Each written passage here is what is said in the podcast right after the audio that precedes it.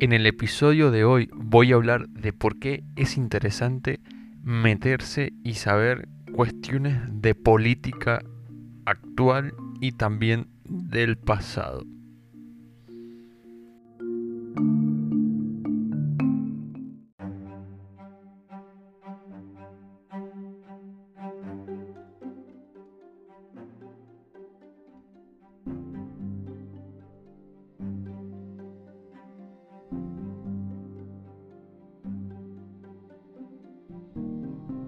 Y voy a hablar en realidad más que nada de por qué creo que es interesante eh, estar en un mundo, estar inmerso y saber a lo que nos enfrentamos, que es una cuestión de todos los días.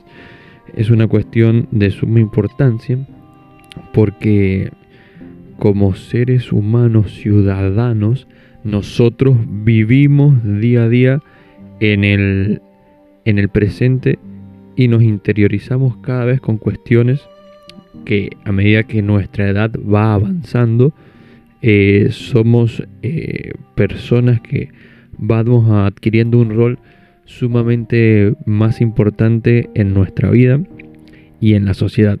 Pero en el nivel individual, más que nada, que es el, es el que nos interesa, es el que hay que tener inmerso eh, ciertas cuestiones para que justamente eh, tomar en el entorno un rol eh, preponderante. No quiero decir que sean un, futuro candidato político, un concejal, gobernador, intendente, lo que sea. Si la gente lo quiere hacer, es libre de hacerlo, eso está en todos sus derechos. A lo que me refiero es el hecho de saber entender eh, cuestiones de lo que sucede en la, en la actualidad y de lo que ha venido sucediendo eh, en tiempos atrás. Por ejemplo, eh, una definición de política, eh, que es la ciencia que trata del gobierno y la organización de las sociedades humanas, especialmente de los estados. Actividad de los, de los que gobiernan o aspiran a gobernar los asuntos que afectan a la sociedad o un país. Bien, como es un principio muy básico, digamos, eso es entender la política eh, en el sentido mm, del concepto, más que nada. Cuestiones que lo que me ha tocado vivir a nivel personal son cuestiones de suma de suma irrelevancia hasta cierto punto, porque cuando me empezó a interesar dejé, dejé de ignorar ciertas cosas y empecé a prestar atención. Actualmente no milito, no estoy en ningún partido. Eh, sí tengo un, pensamiento y una ideología al que soy más afín, pero eso no va a interferir o decir, bueno, eh, este, este podcast va, va decidido a hablar sumamente de eso. No, más que una cuestión de cómo la gente se tiene que empezar a interiorizar, justamente. De chico acaba del chico, eh, uno está, como siempre lo he dicho, cubierto con una nube de inocencia, está protegido de todo mal y de todo, de todo tipo de, de daño que se nos puede hacer y arruinar nuestra infancia. Cuestiones que también hay gente que no ha podido no ha podido ser así, no, no ha crecido con una infancia protegida, digamos, ha tenido que salir a trabajar, a edades muy, muy tempranas, ha tenido que salir a, a, ponerle el pecho a la situación y justamente se ven menos vulnerables. Bueno, esos niños, ya personas adultas, eh, tienen la esperanza de que lo que es la política genere el bienestar y la comodidad para que ellos los ayude. O sea, ¿qué es lo que pretenden de los políticos o de los que gobiernan? Que les den plata. O que les den algún tipo de bien como para ya eh, los políticos quitarse ese odio de encima y ganarse su respeto y a través del voto que les sean fieles. Cuando no sucede esto, la gente de determinada clase social, aunque yo creo que va ajeno a todo, porque por ahí también no solamente son aquellas personas que menos tienen, sino también los que más tienen, por ahí también hay un fuerte rechazo hacia la política, eh, generan un odio, generan un odio irracional, digamos, porque le decís la palabra política, gobierno, y no, los detesto, no quiero saber nada de ellos, no me ayudaron, que pum, que pam.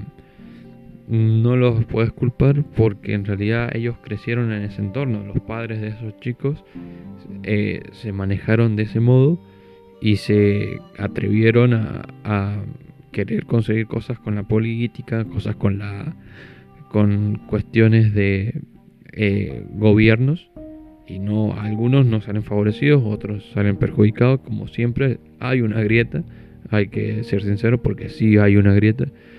Em, y eh, después tenemos eh, personas que entienden un poco más de esta situación y ya, ya pretenden mejorarla, digamos. Eh, lo que vendría a ser lo que se llamaba clase media son personas que adquieren un conocimiento, llegan a estudiar, llegan a, formarse y a tener una, una enseñanza que los, que los puede direccionar hacia un pensamiento y hacia, hacia una opinión. Como también los hay, aquellas personas que forman una, adoctrinan a una persona, a un niño, y después de adultos ya tenemos un soldadito de algún partido político o militando en, una, en, un, en uno también, en un partido político. Eh, pero digamos, ya ahí empieza la cuestión del interés también, porque justamente cuando prometen cosas y de, a poco le van cumpliendo, es bueno, bueno, me meto por el interés, le van generando ese tipo de, de reciprocidad, porque yo te doy mi voto, yo te doy mi, yo te acompaño, yo te veo, y vos, bueno, por debajo de la mesa me das, me das, no sé, un plan, una ayuda, eh, una casa, lo que sea. O me sacas a alguien de la cárcel que quiero mucho. No sé, un ejemplo que se me ocurre ahora. Em, de ese modo le vamos generando un interés a la gente y bueno, ya, ya hay por parte de los políticos un, feedback hacia sus interesados. Eh, y en la clase alta, eh, por lo general, se llega a la política. Muchos de los que están en la política son eh, personas que son bien adineradas. Porque no recuerdo haber no sé en tiempos anteriores, digamos que sí ha habido gente que ha terminado haciendo política con pocos recursos, pero eh, la mayoría siempre ha tenido un papel preponderante en términos nacionales. Eh, si nombro a Belgrano, por ejemplo, él, él fue un comandante del ejército, del ejército, él estuvo al frente. Eh, y él, después se encargó de cuestiones eh, más, mm, más personales y ya no ocupó, no, me acuerdo si ocupó un cargo o no, bueno, digamos, fue el creador de la bandera toda la cuestión, pero estando frente al ejército, llegó a hacer ese tipo de, de acciones, acciones que incumben en la política, pero después eh, él tiene otro rol y bueno, casi muere en el olvido y mejor dicho que murió en el olvido. Em, toda la gente que llegaba a la política eh, siempre era en esas épocas y hasta el día de hoy, yo lo mantengo así, eh, son personas que han tenido un poder adquisitivo sumamente grande o han tenido un, buen estatus social y va quedando de generación en generación y eso se va, se va realimentando con el paso de los tiempos. Eh, a ver, en un plan en el que yo entiendo del 100% de de los que conforman toda esta casta política, eh, hay un 70-80% que son personas que adineradas, que, que se mantienen en el poder y bueno, para perpetrarse más, hacemos política y con toda la cuestión que tiene el tema de la corrupción, dinero, plata del Estado y toda la cuestión se mantiene en privilegio y por los siglos de los siglos. Y el otro 20% es la gente que milita, para mí, y no ocupa cargos dentro de un de una eh, de un de un ente de una institución pero que actúa por fuera digamos de lo que vendría a ser lo, el marco legal si se quiere decir así eh, son los que están van a las marchas los que organizan a la gente los que los mueven los llevan los traen les hacen les hacen la comida eh, hacen piquete y toda la cuestión ahí son los que están con una, con una fuerte presencia en las calles. Digamos que esa es la parte con la que se alimenta la, política también, porque todo lleva a eso, justamente, a, hacer la, reflexión y decir, bueno, acá está la cuestión de lo que estoy tratando de transmitir a la gente. Bueno, aunque no muchos se sientan representados pero bueno, digamos, al, al, la persona que está viviendo ahí, digamos, esto pasa en La Pampa. Ya va tal partido y bueno, convocan miles de personas y bueno, ese político va a creer que le está llegando a todo el mundo, ¿no? Bueno, esto es solamente una pantalla y hay mucha gente que puede estar no siendo representada dentro de, de esta cuestión, de, este, de esta pantalla política y la gente que está del otro lado de la tele, en su casa, escuchando la radio, eh, va a decir, no, no, ni me llega, ni me llega. Eh, o, habrá quienes que sí. Pero bueno, va de ese lado, digamos, siendo de la clase media para arriba, digamos, eh, las personas tienen conocimiento y saben de lo que de lo que tratan las cuestiones políticas, digamos, de lo que hay a su alrededor y de lo que se crea. De ahí para abajo no son inconscientes, pero ya hay un rechazo eh, sumamente grande y, por así decirlo, la gente tiene cero interés en, cuestiones eh, de ese marco político. El odio, y en ese sentido, eh, por ahí traspasa esas barreras sociales y por ahí puede haber gente que tiene mucha plata, que se ha hecho justamente de abajo, que ha empezado siendo pobre y se ha hecho de abajo y llega a un nivel más, más que alguien de clase media y se puede establecer y se dice que se queda y bueno, y vive de, de esa manera. Eh, o sea, vive a través de lo que él ha hecho en el tiempo con sus recursos y ha podido, y ha podido generar eh, lo que pretende mucha gente cuando se entiende estas cosas, que las personas que son emprendedores, que, tienen ese, esa capacidad de salir adelante en cualquier situación, eh, este tipo de personas no no, no, no quieren mucho a la cuestión política por el sentido de que los impuestos y toda la cuestión que se tiene que pagar para uno poder llegar a progresar y, salir adelante con todo esto es una suma bastante grande. Eh, entonces justamente ahí también se genera un odio hacia la política. Eh, pensamientos como el mío lo he encontrado en ocasiones muy distintas. Por cada 10 personas que a los que les puedo preguntar, eh, todos te conocen lo básico, digamos, es siempre oponerse a la, al, al gobierno que está de turno. Y nada más, de 10 personas, fácil 7 van a decir que no, todos los políticos son unos estúpidos, esto, los otros, y, y sí, lo, veo cuánto sale y cuánto cuesta mantener el, Congreso y todos sus diputados, senadores y toda la cuestión. Y sí, diría que más estúpidos somos nosotros que somos los que estamos manteniendo eso. porque sale mm, millones millones seguir manteniendo a todas estas cuestiones políticas. Yo también formo parte de eso. Yo también, si me preguntas explícitamente por la política, te voy a decir que no ha sido capaz de resolver nada. Nada en cuestión de económico. Ha habido años en los que pudo haber andado mejor, pero los contextos que se dieron a nivel mundial y, nacional favorecieron a esa economía.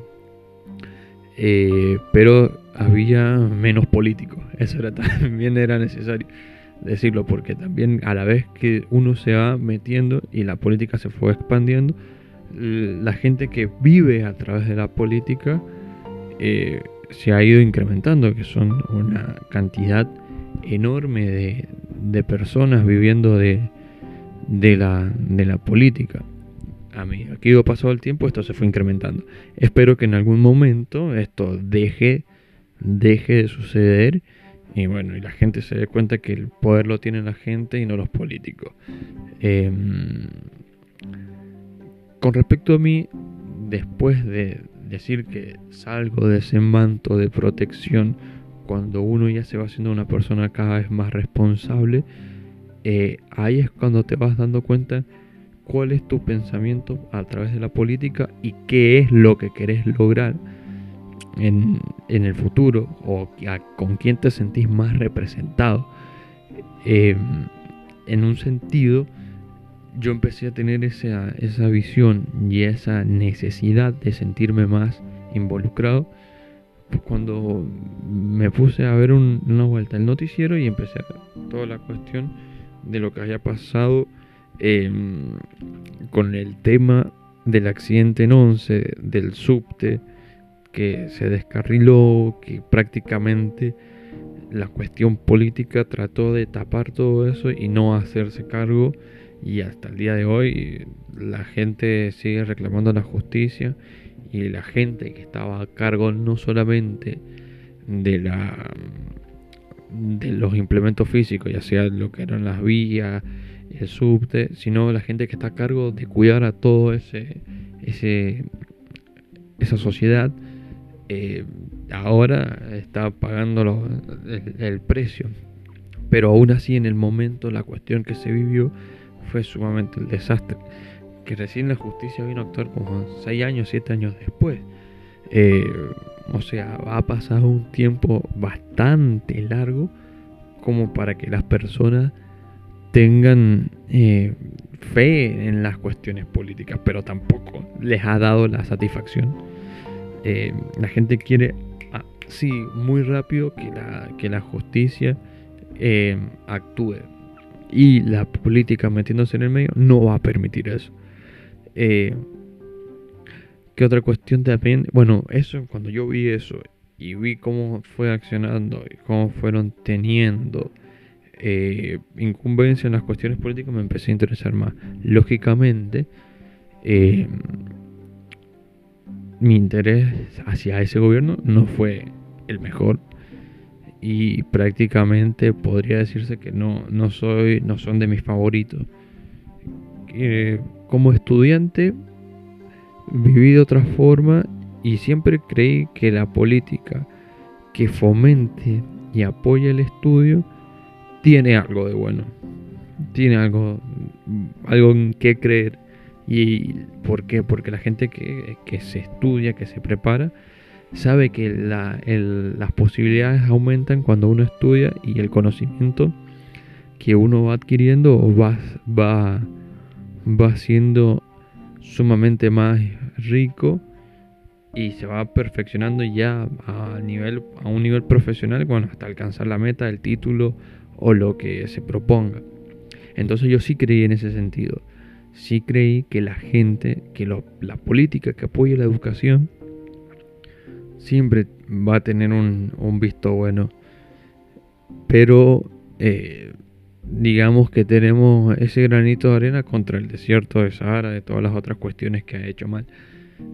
Eh, pero bueno, de ahí yo empecé a ver y a revisar y a leer eh, cómo fue el tema y qué fueron haciendo en niveles a nivel económico, social, em, cómo, fue, cómo influyeron a nivel deportivo, eh, porque prácticamente esto abarca todos los ámbitos y ya también se empieza a ver que la gente que tiene cierto tipo de pensamiento, la gente que, que es afín hacia una ideología, eh, digamos los artistas, eh, son un poco más, eh, reacia la gente al enterarse de lo que piensa realmente. Porque, sinceramente, al día de hoy, si yo tengo que nombrar a dos personas, dos hombres que sé que tienen un pensamiento hacia la política y que no se han, no se han